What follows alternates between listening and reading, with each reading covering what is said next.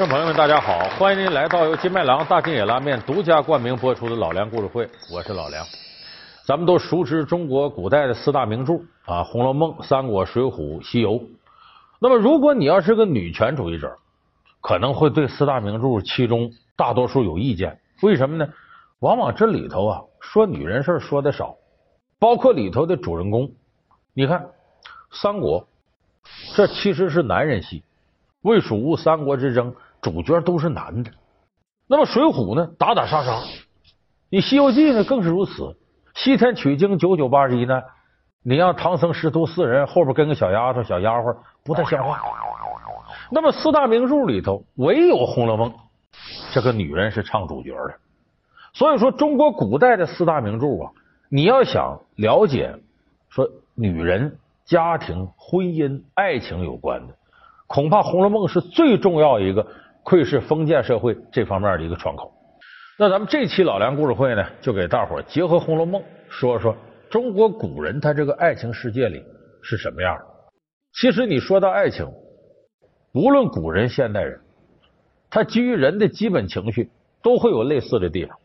你看，我们说贾宝玉，《红楼梦》里头男主人公的爱情之路，和我们现在一个普通的这个青少年啊。他在爱情世界里的懵懂几乎是一样的。你看，我们说咱们现在普通人，他在成长过程当中对感情是怎么接受的？比方说，作为一个男人啊，他对爱情的接受程度，一般小的时候就在你青春期前后那段时间，有那么一个名词叫恋母情节。这个西方呢管它叫俄狄浦斯情节，是由这个奥地利的这个心理学家弗洛伊德发明的。他说的什么意思呢？就是那个人在小的时候啊，你母亲带你长大，就是你一个男孩对异性最早的依赖来自你对母亲的依赖。第二阶段呢，就进入到一种幻想阶段，就是你初恋前后，包括初恋那个阶段，你可能会喜欢上一个女神。就这个人其实他并不真实，他在你心里的地位可能是虚幻的，真人就不是那样人。那么过了这个时代之后呢，你的感情世界逐渐成熟了。你要找一个能够跟你心灵上沟通对话的，产生真正爱情的人，所以这时候我们会爱上一个跟你特对心思的红颜知己。包括你在大学阶段恋爱，以及刚参加工作时期恋爱，往往都是这样的一个状态。那么这个状态过去之后了，咱们是要成家的。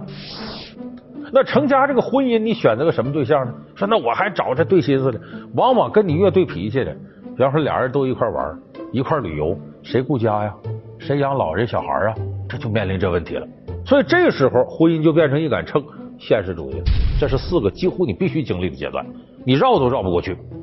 那么《红楼梦》里边是不是这情况呢？完全一样。你要不信，咱从头说说贾宝玉这四个阶段，你对号入座，你看看是不是这样？咱首先说恋母情节这个事儿。贾宝玉的恋母情节，他母亲谁？王夫人。王夫人其实是贾府真正的总管。你看表面上张了事儿，王熙凤张了事儿。王熙凤是王夫人的内侄女，大事小情还得请示王夫人。太太喝茶，你自己看。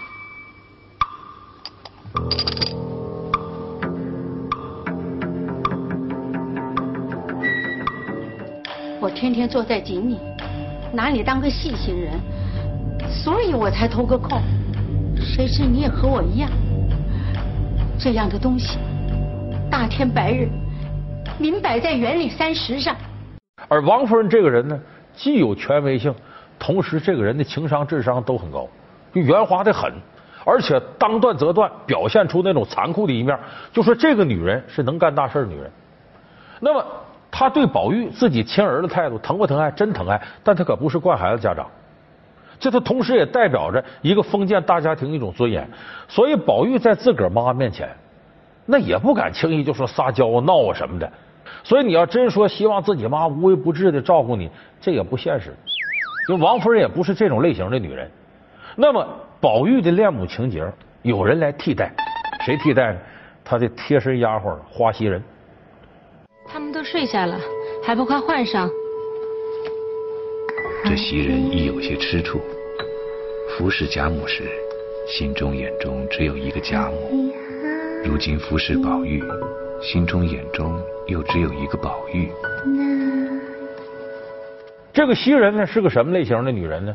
真是贤妻良母类型女人，就是极会照顾人，而且又对宝玉呢忠心耿耿、死心塌地。你看她细心到什么程度呢？宝玉不身上带着一块那种通灵宝玉吗？一出生就有吗？这每天晚上，袭人负责伺候他睡觉，睡觉时候把这个玉摘下来。这屋子冷，早晨再戴上时候可能一凉。就这个事儿，袭人都想到了，搁什么呢？搁自己的手帕啊、丝巾，把这个玉包上，塞到褥子底下。不是人在上面睡觉，他有体温呢。就早上起来拿出来，这个东西还是温的。这是一件小事。《红楼梦》里写这样小事的地方很多，就是袭人对宝玉的照顾，就跟亲妈照顾孩子似的，而且还是溺爱孩子的亲妈。就你什么事我都给你照顾到了。所以时间一长呢，这个袭人呐，宝玉对他产生依赖。你能说他心里多爱袭人吗？他那时候懵懵懂懂，谈不上，但是对袭人产生了依赖，就是因为袭人像他妈一样照顾他，把他伺候的无微不至。到最后来呢，宝玉离不开袭人了。怎么离不开呢？人家袭人娘家呀，攒俩钱儿，要给袭人赎身。就你不丫鬟吗？我给你赎回来，你的外头你嫁人干啥的？很正常的过日子。宝玉一听就不干了，拍着桌子跟袭人叫板。我不放你也难，从没这道理。就便是朝廷宫里，也得有个定力。那老太太不放你也难，为什么不放？其实我不过是个平常的人，比我强的多而且多，不是没了我就不成事。虽然如此说，但我一心想留下你，不怕老太太不和你母亲说，多多给你母亲些银子。她也不好意思来接你了。当时宝玉一来气啥的，干脆饭我也不吃了，绝食，我直接躺床上，我也不起来了，装病，而且躺不光是躺床上，在被窝里掉眼泪，他是真难受。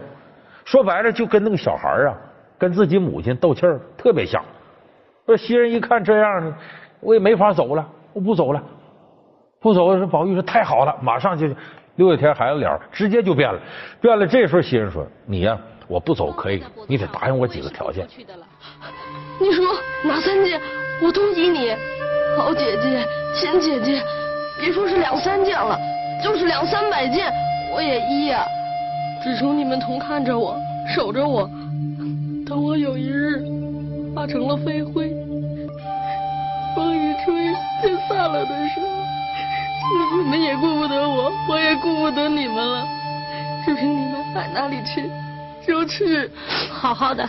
正为劝你这些，倒说的更狠了。那袭人劝他，你呀，别天天在脂粉堆里打转了，好好这个读读功课吧。这四书五经的，你得有点正事啊。即使是什么呢，你就真不愿意读，你做个样子呀。你得看呢，这样你爸不就不会打你了吗？哎，你看他是顺着这个路子来走的。这宝玉一听呢，行，我完全答应你的。你知道贾宝玉是个八匹马拉不回来的主，让他爸爸打的屁股开花了都不认错了。这时候能完全听袭人，为啥？他依赖他。这就是人在爱情世界里的第一阶段。说这个阶段过去之后呢，宝玉的爱情世界就到了第二阶段。第二阶段就是我前面说那个，就他会一下子喜欢上一个女神一样的人。哎，就他心里一种，其实是跟幻觉也差不多。他把这想象的很完美。那么这个女神一样的人在《红楼梦》里是谁呢？秦可卿。咱们看那个《红楼梦》的这个第五回，就是贾宝玉呢，呃，到这个宁国府去喝酒去，喝多了，借着酒劲儿呢，闯入到了侄媳妇的房间。秦可卿是贾宝玉的侄媳妇，说白了得管宝玉叫叔。但宝玉呢，比他得小个五六岁、六七岁，没他大呢。所以这宝玉呢，误闯秦可卿香闺，喝多了，一看这屋里头雕梁画凤的，而且一闻呢，大鼻子的香，就女人房间里的感觉。贾宝玉哐当往床上一躺，就睡过去了。梦里头呢，警幻仙子呢带他走这儿走那儿走那儿，到最后说：“你这个将来男女之情这些事儿，我找个人教你。找谁呢？说有一个可卿姐姐，大仙女一般。”把秦可卿叫到跟前呢，曹雪芹写秦可卿有句话，说这个人呢，鲜艳妩媚有如宝钗，风流袅娜又似黛玉。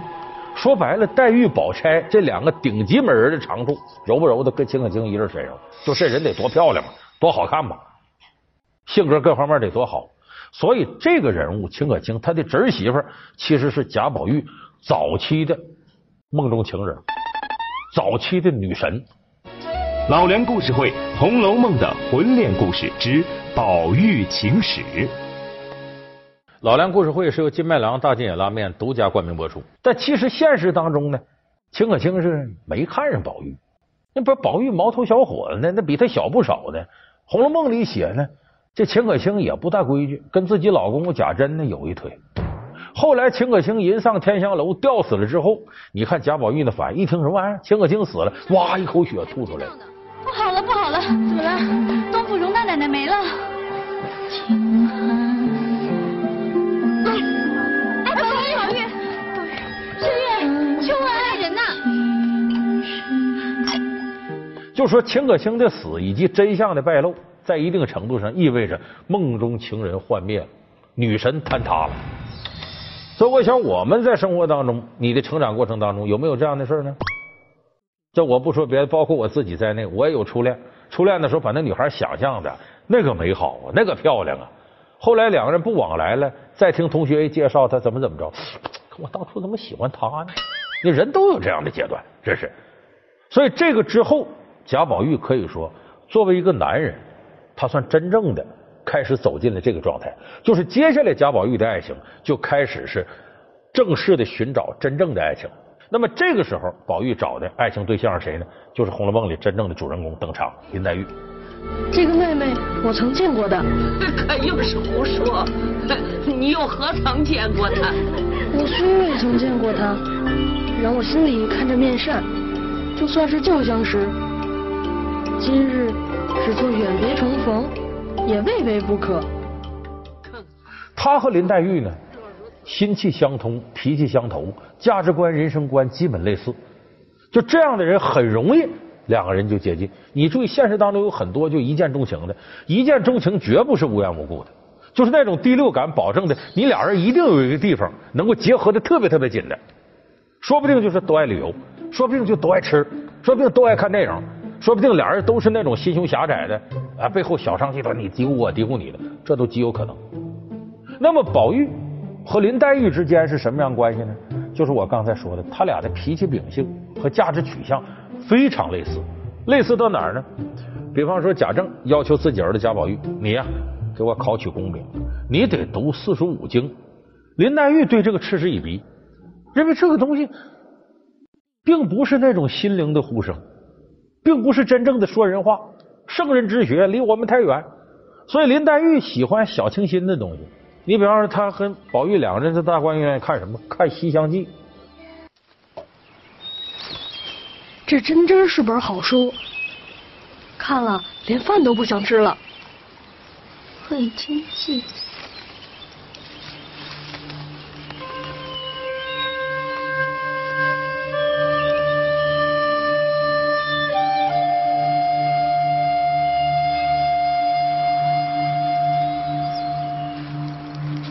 你看《西厢记》不就崔莺莺、张君瑞的事儿吗？也没啥了不得的。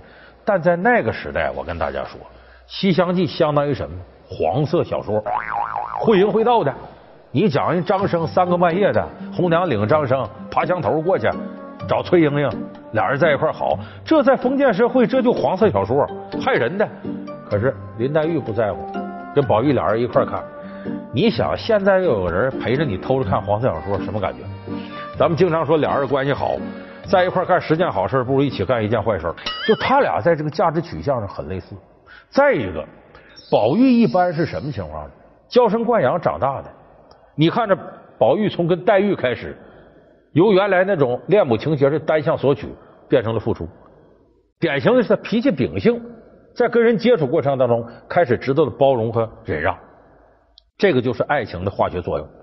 哪个过程典型的体现出来呢？宝玉呢是富家公子，身边有说这儿配个玉石啊，那儿弄个香囊荷包什么的。当然那块通灵宝玉那是命例外啊。这些东西呢，有时候下边的仆人小厮呢，一看这今天主子挺高兴，哎呀主我给您办个事儿，您得赏我。宝玉说给他吧。哎，他就传说宝玉啊，把身边这些东西都给了下人。那么这个话传到林黛玉耳朵，林黛玉就急了。为什么呢？他给宝玉啊曾经绣了个荷包。他一听这事儿，他就你看，我给你费那么大劲绣荷包给你了，你抬手就送人了，你拿我当回事吗？黛玉那小心眼发挥作用，在屋里又哭又闹，也不吃饭了干什么的。说我给你的东西，反正你也不当回事了，你也不拿我当回事我要给你干什么？咔嚓就把这香囊抢。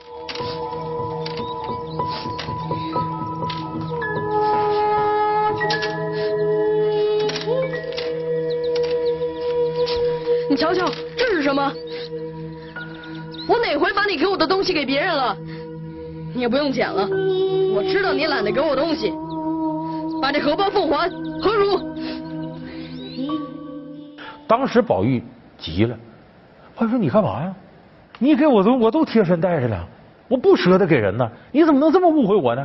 那干脆这样吧，把这荷包拿出来，你把这个捡了，你把我也捡了得了吗？”这本来这是那宝玉呢，生气嘛，说气话。黛玉一听这事一看拿出这个荷包，人家没送人，心里有点愧疚。但宝玉一来这态度，黛玉受不了了。哎呦，这哭的梨花一枝春带雨，稀里哗啦的。宝玉富家公子，他要别人这样，早一转身走。我惯着你，一看黛玉这样，心疼了。哎呦呦，对不起啊，赔不是赔小心。好妹妹，好妹妹，好妹妹。妹妹，你饶了他吧！哎，你饶了他吧！你不用同我好一阵打一阵的，要挠就撂开手，这当了什么？哎呀，好妹妹，让你就饶了我这次吧，我错了还不成吗？只要你高兴，你捡就是了。哎呀，好妹妹，别生气了啊！就这个举措说明什么？宝玉对黛玉是真喜欢，这是真正的爱情。如果一个人异性肯为你改变他的生活习惯、脾气秉性，他又不爱你，根本做不到。所以他和黛玉之间的这个感情是非常真挚的。但是你记住，我以前节目里说过，伟大的爱情，真正的这个至纯至美的爱情，就俩结果：一个是得不到，一个是全死掉。就要不你得不着，你就想这事儿美多好；要不就是俩人有一个死了，或者都死了。你看罗密欧与朱丽叶、梁山伯和祝英台，啊，这都是你要不死个人，这事都实现不了。那么，宝玉跟黛玉最后我们知道，黛玉焚稿之后吐血死了。就是这个阶段，黛玉死代表着什么呢？真正的浪漫主义的至纯至美的爱情是会终结的。为什么呢？因为贾府上下有一个最大的事要完成。作为这根独苗，宝玉他要完成他的婚姻，娶谁？谁是贾府的儿媳妇？那么这个时候，另一个主人公就成为最重要的角色——薛宝钗。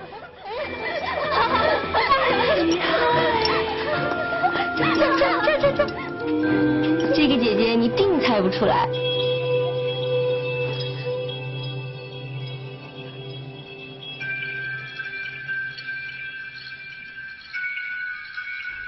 定是新来的宝姐姐。薛宝钗无论是家世、样貌，还是她的价值观，都极得贾政和王夫人的欣赏。因为林黛玉呢，她这个和这个老贾家的关系啊，和老薛家要差很远。哎，林黛玉的母亲呢是贾宝玉的姑姑，他们俩是姑表亲。黛玉的母亲死了，到后来黛玉的父亲也没了，这林黛玉才来投靠自个儿的呃家里人。说白了，寄人篱下。为什么林黛玉天天哭天抹泪？良辰美景奈何天，赏心悦事随家愿，不是我家。所以他凄凄惨惨的呢。你想，人要天天哭，这人这个模样好不了哪去。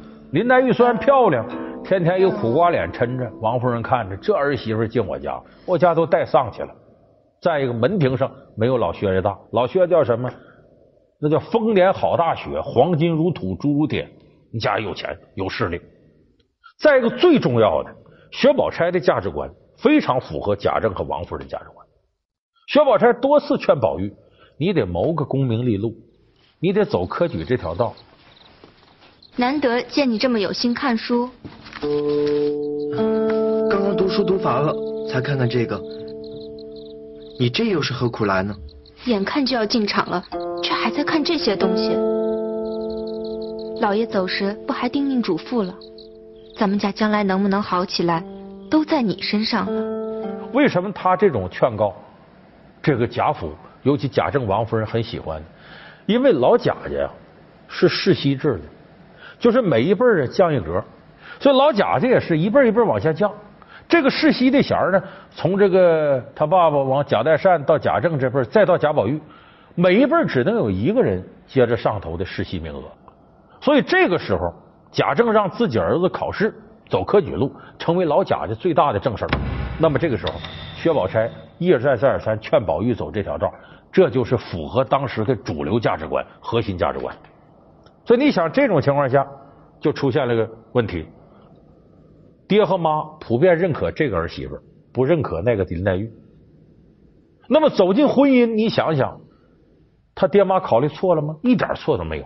我要是贾政，我也会这么选择。我选择薛宝钗做我儿媳妇，不要林黛玉。为啥呢？你们俩在一块卿卿我我，看着甜哥哥蜜姐姐，净在那看黄色小说、看西厢记什么玩意的。一个人薛宝钗多有正事儿带我儿子走正道。你要是爹妈，你怎么选择？肯定选择薛宝钗。所以说，这个时候出现了什么呢？理想主义的、浪漫主义的爱情跟现实主义的婚姻发生冲突。就说这个时候，薛宝钗在这个现实主义的婚姻里是占据上风的。所以最终你看的选择，那就是贾宝玉迫于家庭压力没招和薛宝钗结婚，那边黛玉呢，最后焚稿之后吐血而亡。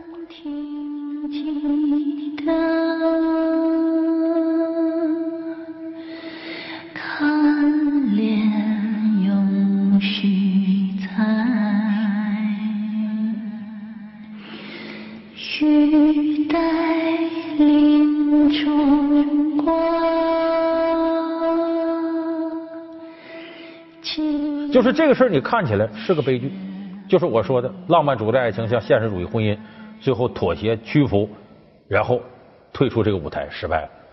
但是这种选择几乎是我们现在很多人走向家庭的最终选择，因为婚姻过日子不是两个人仅仅谈恋爱，爱情可以像火一样突然烧起来，但是这把火怎么能烧的长远？要靠婚姻过程当中种种养料的维持。往我们现在烧的越快的爱情，它灭的也越快。因为结婚过日子，它可不是说两个人你对我好，我对你好那么简单的事儿，它需要很多现实条件。就这种事情，在我们今天，我们绝不是否认浪漫主义的爱情，我们也歌颂至纯至美的爱情。但是婚姻不是爱情两个字能包括的得了的，里边有很多具体的现实条件，你必须要向他妥协，这样才是我们现在社会人走一生这过程当中必须要做的这种自己在现实当中的定位。好。感谢您收看这期老梁故事会。老梁故事会是由金麦郎大金野拉面独家冠名播出。我们下期节目再见。